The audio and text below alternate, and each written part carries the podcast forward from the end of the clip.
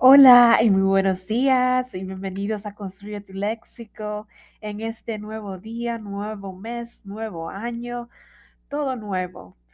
Y así como todo nuevo empezamos con la palabra de hoy día, de esta semana, y esta palabra es epigrafe.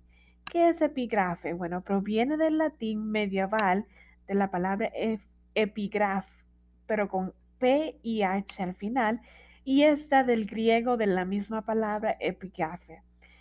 Es una convulsión o sentencia, resumen o cita que suele estar en la cabeza de una obra científica o literaria. También puede ser una inscripción en piedra o metal.